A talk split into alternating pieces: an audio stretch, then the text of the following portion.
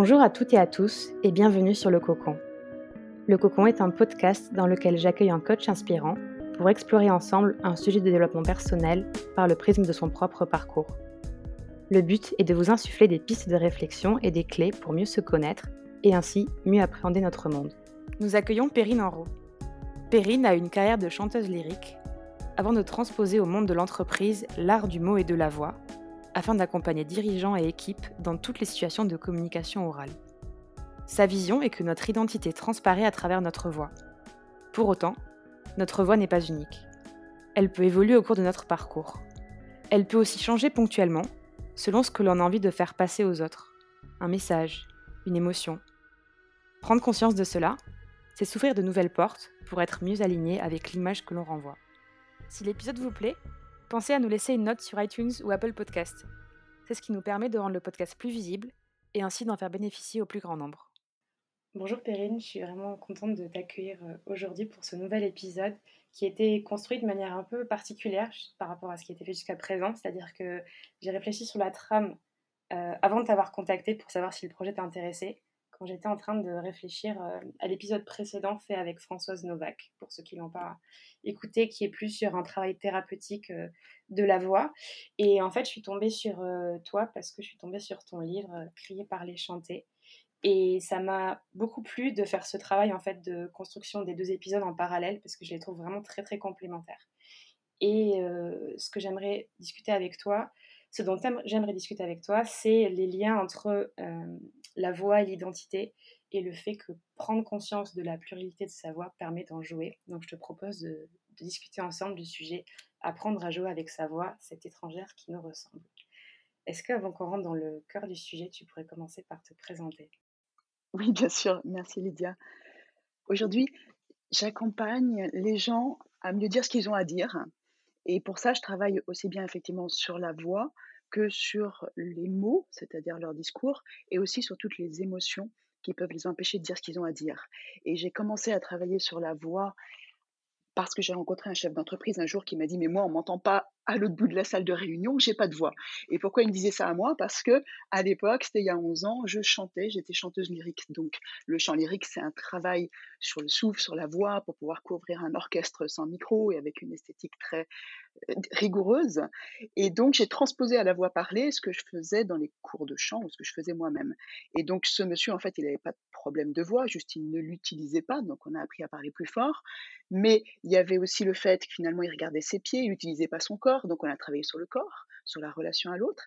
Et puis très vite, avec lui et avec d'autres, je me suis aperçue que ce qui gênait beaucoup dans la parole, c'était pas que la technique vocale, c'était souvent le fond, parce que les gens sont des experts en entreprise, mais n'ont pas été élevés pour euh, travailler sur le fond et délivrer à l'oral un discours percutant. Donc j'ai ramené mes études précédentes, parce que j'aurais dû être prof de philo, donc ça m'a permis de réunir à la fois l'amour des idées et puis le travail sur le corps, sur la voix, sur la scène, sur le souffle. Et après, j'ai travaillé sur un troisième volet parce que je me suis aperçue que les gens ben, disaient Ah ben non, là, je ne peux pas parler, il y a plus de 30 personnes. Donc, il y avait des craintes, des peurs qui les empêchaient de dire ce qu'ils avaient à dire, que ce soit en public ou face à une personne. Ça peut être parfois pour faire juste un feedback à quelqu'un, à un collaborateur.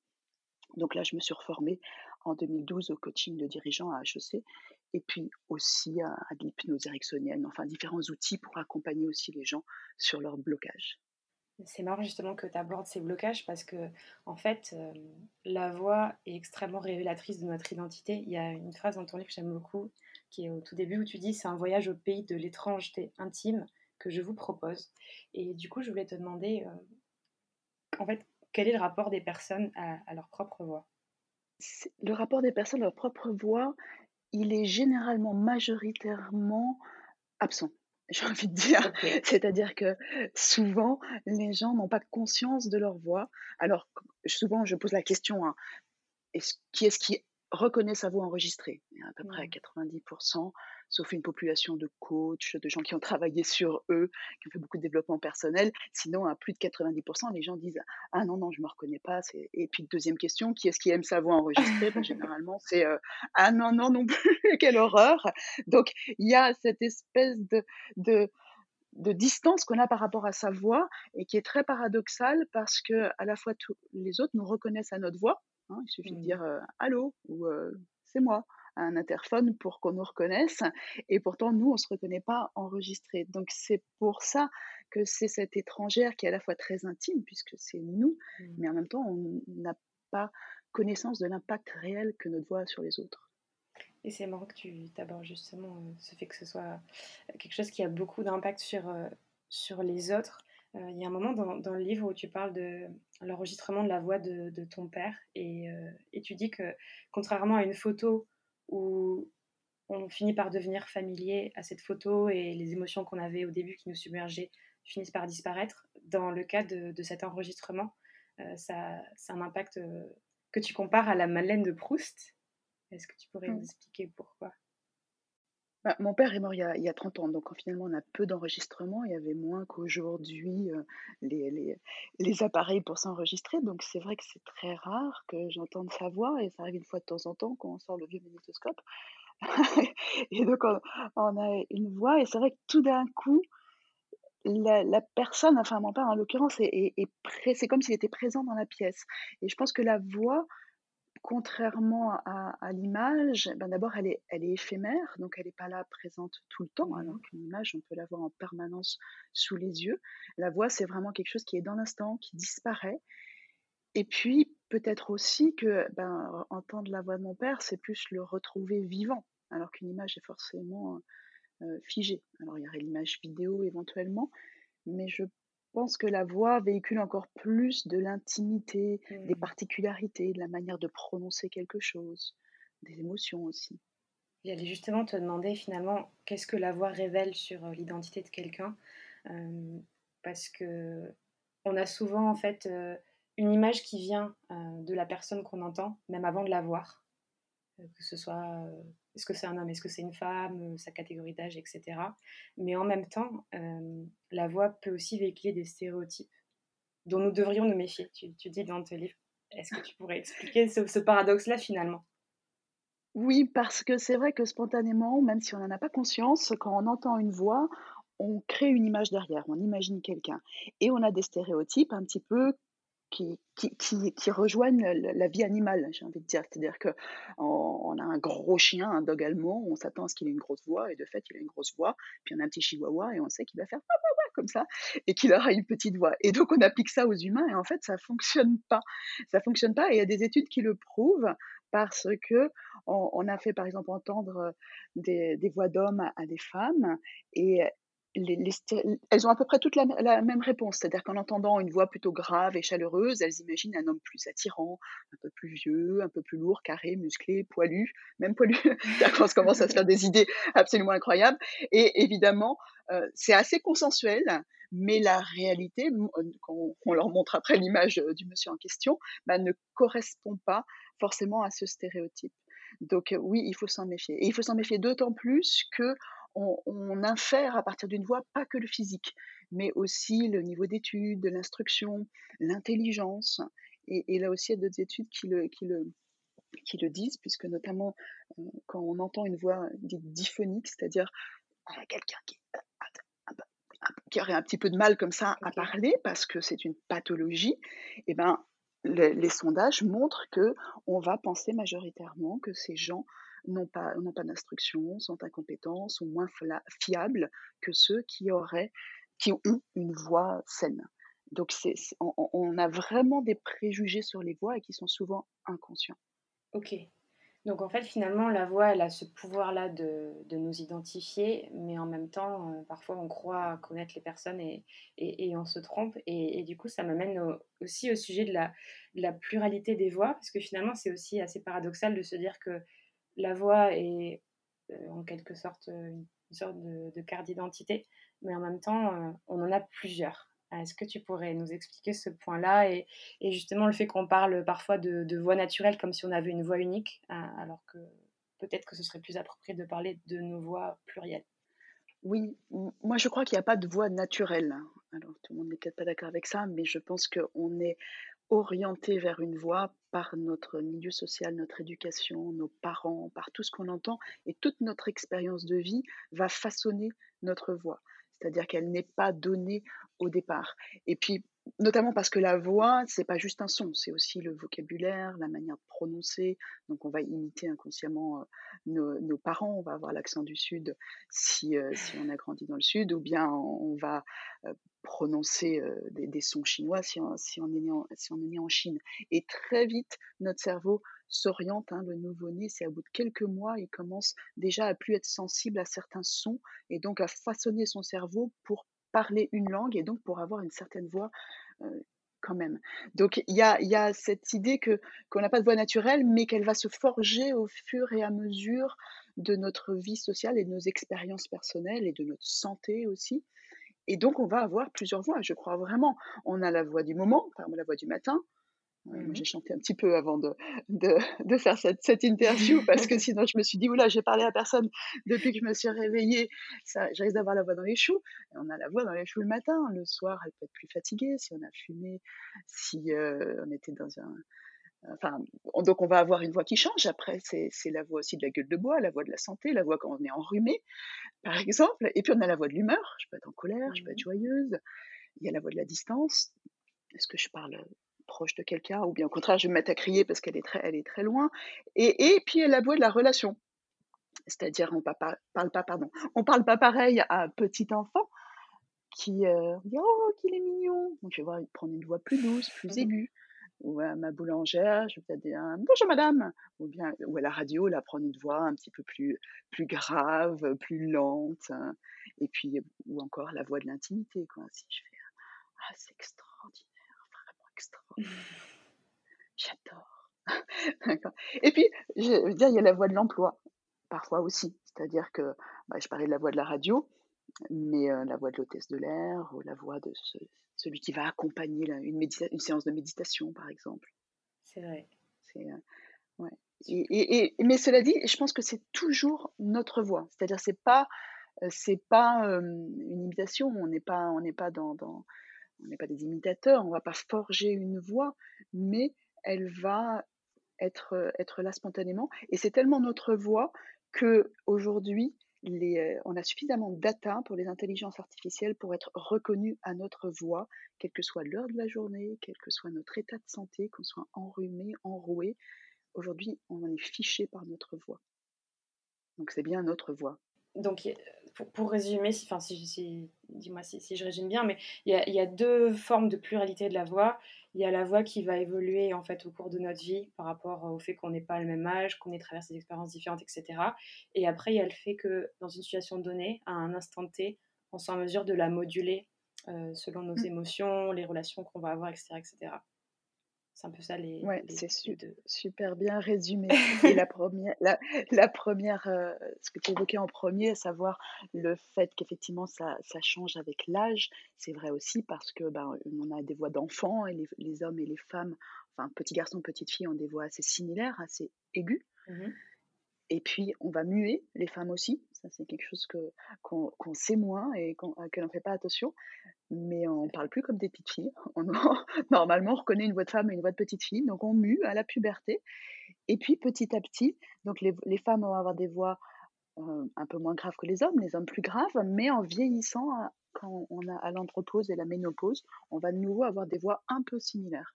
Et parfois, ça vous est peut-être déjà arrivé d'entendre une voix de vieux monsieur au téléphone et on lui dit ah, Bonjour madame. Ah non, je, suis monsieur Dupont. donc il y a, une évolution, bien sûr, avec l'âge pardon, et avec les, les, hormones et puis tous les, accidents de vie. Et tu parlais de, la voix de l'emploi. C'est vrai que c'est quelque chose que je connaissais pas et, ça, me, parle beaucoup parce que c'est vrai que tu prennes l'exemple de l'hôtesse d'accueil, l'hôtesse de l'air, la, personne qui va faire la méditation, il y a à chaque fois une ambiance en fait qui est associée à cette voix. Et euh, ça me fait penser à un autre exemple que tu donnais dans, dans une des émissions radio à laquelle tu avais participé, qui était euh, lié au fait qu'en fait on allait changer de voix selon la langue qu'on est en train de, parler. Donc en fait, est-ce que ça veut dire que euh, on associe un cadre en fait derrière l'emploi qu'on va avoir, derrière la langue, etc. Et que c'est ça qui fait qu'inconsciemment on va on va moduler notre voix pour rentrer dans ce cadre-là? Oui, on a des représentations inconscientes. Effectivement, notamment pour les langues étrangères, on s'aperçoit que souvent on a une idée inconsciente de, je ne sais pas, les anglaises parlent toutes très aiguës. Et, les Anglaises ont la même idée inconsciente que les Françaises, pas toutes très aiguës.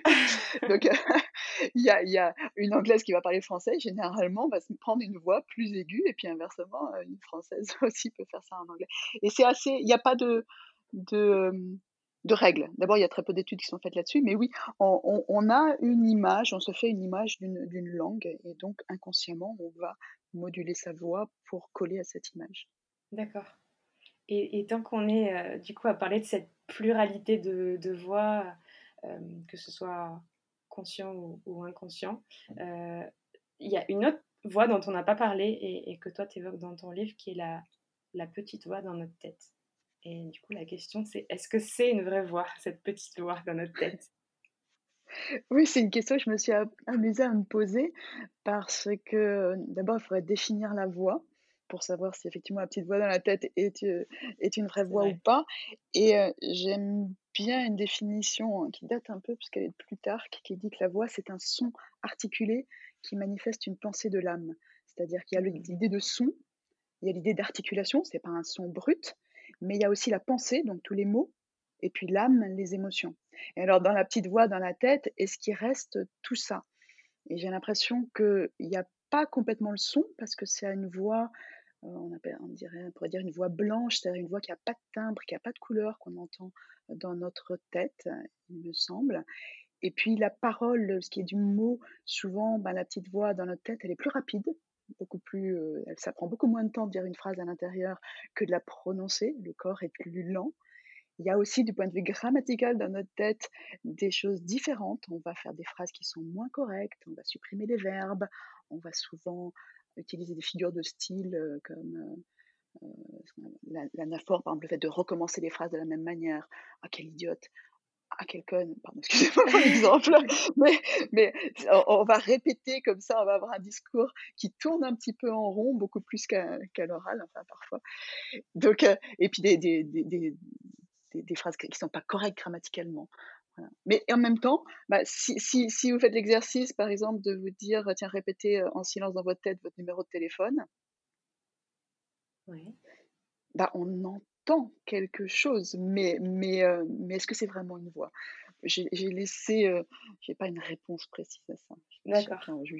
Mais je pensais en fait à cette petite voix parce que juste avant on parlait des, des différences liées à la culture et liées aux langues et je pense que c'est le cas de tout le monde, mais quand je vais dans un pays suffisamment longtemps et que du coup je, suis, on va dire, immergée dans ce pays, il arrive un moment où, peut-être après euh, une semaine, euh, en fait, je commence à penser dans ma tête dans cette langue. Et c'est là où je me dis, ah ça y est, j'ai suffisamment passé de temps là-bas et je suis dans cette culture-là pour que mon cerveau ait fait le, switch, euh, si on me permet cet anglicisme-là, pour, pour en fait être davantage en connexion avec les personnes parce que maintenant ça devient vachement plus naturel dans ma tête de, parler dans cette langue-là directement et non pas de traduire ce que j'ai envie de dire dans la bonne langue.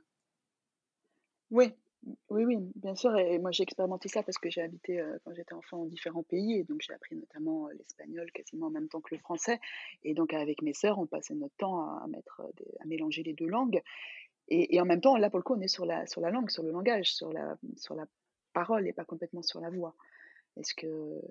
Donc, euh, on est sur le texte? Mais on n'a plus de son. Donc la voix dans la tête, euh, est-ce que c'est là tout d'un coup c'est un texte dans la tête, j'ai envie de dire. Est-ce qu'il y a une intonation? Est-ce qu'il y a des inflexions? Est-ce qu'il y a un rythme? Est-ce qu'il y a des, émotions? Parce que la voix c'est tout ça, c'est pas juste mmh, le, langage. pas juste le son, tout à fait. Et... Pas juste les mots quoi. Oui oui oui, c'est vrai. L'anglais ou le français, ouais. Et juste avant, tu, tu disais que finalement, quelle que soit notre émotion et quelles que soient les, les modulations qu'on pourrait faire de sa voix, euh, on était en mesure par, par la data de la reconnaître. Donc en fait, ça voudrait dire que la voix nous trahit, si on pourrait dire ça comme ça. Est-ce que c'est quand même possible de, de tricher pour, euh, pour en fait... Euh, de tricher avec sa voix Voilà. Alors, je pense que c'est possible, il y a qu'à voir les imitateurs hein, qui, sont capables de travestir leur voix, en même temps sont, sont des acrobates, c'est-à-dire que tout le monde n'est pas capable de le faire. C'est comme les contorsionnistes, hein, il y a des gens qui peuvent rentrer dans une boîte, euh, ce que moi je serais absolument incapable de faire, ou mettre les, les pieds derrière les oreilles. C'est pareil pour la voix. Il y en a qui, il y a des gens qui ont un don et qui vont savoir travestir leur voix. Après, nous, au quotidien, citoyens lambda, j'ai envie de dire, moi je pense pas euh, travestir ma voix. Par contre, avoir de la technique vocale permet quand même de contrôler un tout petit peu plus. Et pour, euh, pour ne pas laisser, se laisser submerger par sa voix, par ses émotions. Donc moi, je fais travailler par exemple des gens sur la prise de parole en public, et il y en a qui me disent, mais moi j'ai la voix qui tremble. Dès, mmh. dès que je suis face au public, j'ai la voix qui tremble.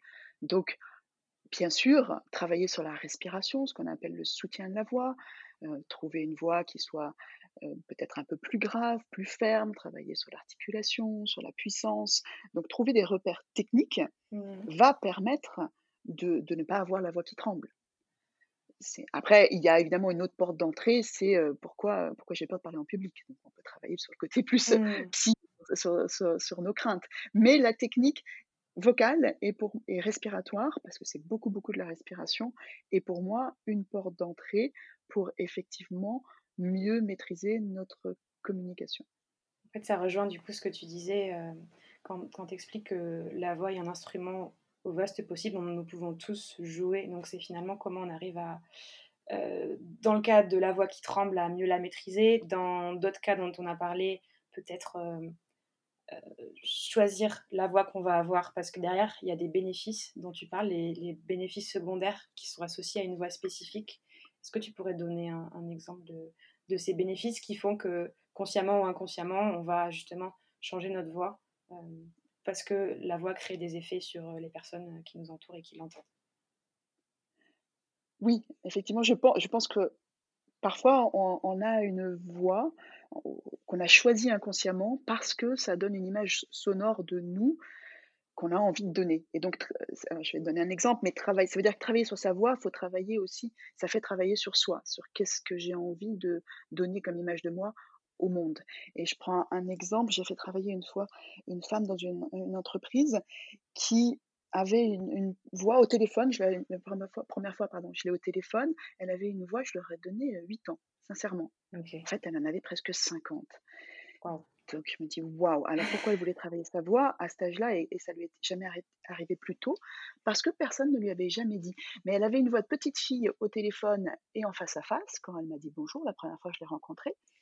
Mais dès qu'elle était en, public, c'est-à-dire en réunion, elle, elle, avait un poste assez élevé dans, une banque et donc euh, eh ben, elle prenait une voix suraiguë. Elle parlait oui bonjour, et, mais vraiment hyper forte, hyper aiguë. Pas très agréable. Et, non, c'était insupportable. Et qu'est-ce qui s'est passé? C'est que, elle, en fait, elle, a, un jour, une de ses boss a réussi à lui dire Écoute, on, tu avais présenté ta candidature pour entrer au COMEX et en fait, elle a été refusée à cause de ta voix. Et pour elle, ça a été un choc parce que elle ne pouvait pas imaginer, elle avait toutes les capacités, elle avait le profil pour tout ça, mmh. mais les, les gens se sont dit on ne peut pas supporter sa voix dans toutes les réunions. Et donc, elle était hyper motivée pour, pour changer sa voix. Et, et, ce qui est assez. Enfin, c'est pas simple, c'est complexe de changer sa voix. Mais la première chose qu'on doit faire, c'est s'écouter au, au, sens propre. C'est-à-dire que la voix fonctionne à l'oreille. Et d'une manière générale, quand on parle, on ne s'écoute pas. C'est-à-dire que si je m'écoute et que tout d'un coup, je, je, je parlais un petit peu comme ça, et ben je pourrais me dire Oula, je suis montée dans les aigus, donc je choisis une voix une note plus grave. Ça reste ma voix, j'ai juste changé de note. Mais la plupart du temps, on ne s'écoute pas au sens propre parler. On ne fait pas attention. Est-ce que ma voix remplit l'espace? Est-ce qu'elle est grave? Est-ce que je parle vite? Est-ce que je fais des E? Par exemple, aussi, euh, voilà, la plupart des gens euh, n'entendent pas que qui font des E comme ça quand ils mmh. parlent. Donc, oui, alors, quand, je dis, pardon, pour répondre à ta question plus, encore un petit peu mieux, travailler Enfin, donc, il y, a des bénéfices secondaires, effectivement, à avoir sa voix, parce que cette dame et d'autres, si elles ont une voix de petite fille, si elles continuent à parler avec une voix de petite fille, c'est que ça les place inconsciemment dans une relation avec les autres où elles, vont donner envie aux autres de les protéger, mmh. peut-être. Elles vont donner envie aux, Enfin, elles vont prendre moins de place, elles vont paraître gentilles. Une fois, il y a une dame qui m'a dit, euh, euh, on, a travaillé aussi sur une voix plus grave, plus forte. Elle me dit, oh là, mais moi, si, si je prends cette voix-là, euh, euh, je, je, je, je c'est pas moi, je suis pas gentille. Mmh. Et, donc, c'est très relié à, à, à ce qu'on a envie de transmettre. ouais. Et donc, toute la question, c'est comment je peux parler, par exemple, grave, puisque là, je suis sur le grave et l'aigu, mais avec une voix douce, chaleureuse. Et puis, il y a, y a, une petite, petite anecdote, mais les études montrent qu'une voix aiguë, dans les bénéfices secondaires pour une femme, eh ben ça c'est relié inconsciemment chez les hommes à, la jeunesse et donc à la fécondité. donc, ça, ils vont être plus attirés éventuellement pour, pour, le, pour le mariage par des voix plus aiguës. Ok. Alors ça, ça peut être contre-intuitif parce que la, la voix grave, sensuelle, euh, peut être séduisante. On pense que c'est la voix sensuelle qui va séduire, et, et, euh, mais, mais pas forcément pour le, le couple légitime. C'est super intéressant. C'est marrant que tu dises que tu n'es pas imitatrice, parce que tu arrives quand même à, imiter pas mal de voix, et c'est très illustrant. Je ne sais pas si on dit, ça se dit. Euh, ça, illustre bien, en tout cas pour, pour les personnes qui, qui, nous écoutent. Et je voulais terminer par une question un peu plus personnel pour reprendre euh, une autre citation de ton livre où tu expliques que la voix est la métaphore de notre identité et tout travail sur celle-là fera évoluer celle-ci et vice-versa. Du coup, je voulais te demander euh, où toi tu te situes sur euh, le travail de ta propre voix? Est-ce que ça a fait évoluer ton identité? Est-ce que tu es toujours dans une dynamique de, de, faire évoluer les deux en parallèle, même si tu as une maîtrise de la voix qui dépasse déjà celle de la plupart des personnes? Je me pose la question. ce n'est pas facile de dissocier euh, le travail qu'on fait sur soi et le travail qu'on fait sur, sa voix. Donc, je ne saurais pas dire quelle est la part euh, d'influence que, que l'un a eu sur l'autre chez moi. Euh, j'ai commencé à chanter à 18 ans. Alors, oui, c'est un petit peu. Quelquefois, on me dit c'est tard, mais en fait, non, pour le chant lyrique, il faut avoir passé la, la puberté, avoir fini de grandir pour, pour vraiment développer une voix lyrique. Et, donc, ça fait, j'ai 50 ans aujourd'hui, donc ça fait un petit moment. Mmh Mais savoir, en tout cas, ça a fait travailler énormément de choses. Moi, la première fois que j'ai fait une audition dans le conservatoire où j'étais, je tremblais de tous mes membres. Donc, ne serait-ce que ça, de travailler sur, sur, sur la relation, sur ses peurs, sur la relation à l'autre, sur le souffle, c'est travailler sur soi, sur son corps. Donc, c'est pas facile de répondre. Ce que j'aurais envie de, de, de rajouter, c'est que euh, travailler sur sa voix, c'est pas facile parce que, comme on le disait au départ, c'est vraiment une habitude. Mmh. Et, c'est même une habitude ancrée dans le corps.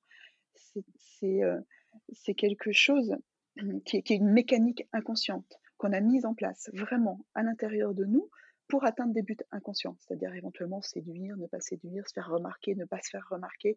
Et tout ça est complètement inscrit dans le corps, un peu mmh. comme euh, le fait ben, bah, peut-être un, enfant élevé en Asie va trouver ça normal de manger avec des baguettes tout de suite. Nous, on trouve ça normal de manger avec une fourchette. Et si on veut changer euh, et, apprendre à manger avec des baguettes, ça va nous prendre un petit peu de temps jusqu'au jour où ça va être naturel.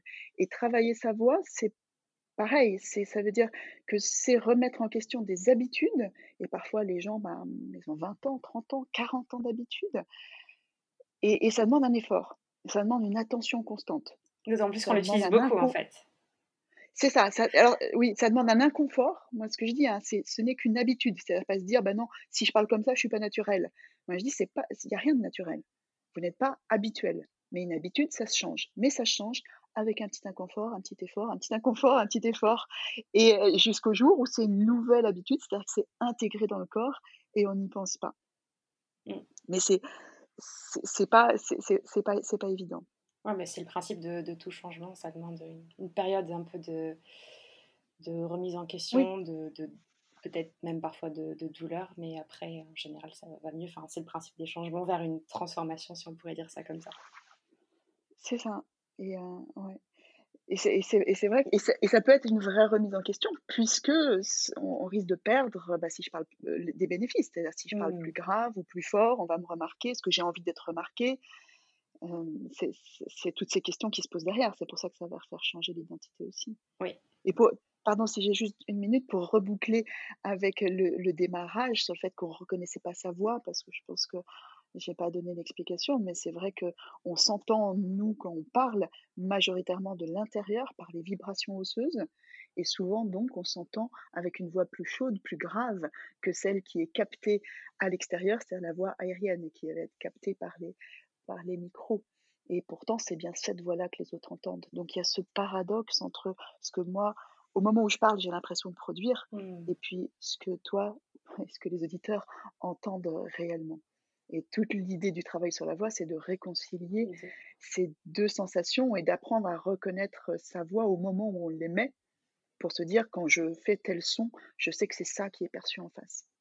Bah, merci beaucoup pour euh, ce complément d'information. Comme ça, la, boucle est bouclée. Et merci plus généralement pour, euh, pour cet échange, Péri. Bah, un grand merci à toi, Lydia. C'était très agréable. Merci. J'espère que cet épisode vous a plu. Vous trouverez en description de l'épisode des ressources pour continuer à explorer le sujet ainsi que le contact de l'invité. Pensez à aller sur notre page Instagram, le Cocon Podcast, sur laquelle vous pouvez nous contacter pour poser des questions, suggérer des thèmes ou des invités. Enfin, si vous avez aimé cet épisode, n'hésitez surtout pas à en parler autour de vous ou à le partager avec les personnes que ça pourrait intéresser. Vous nous aiderez ainsi à rendre ces échanges encore plus visibles.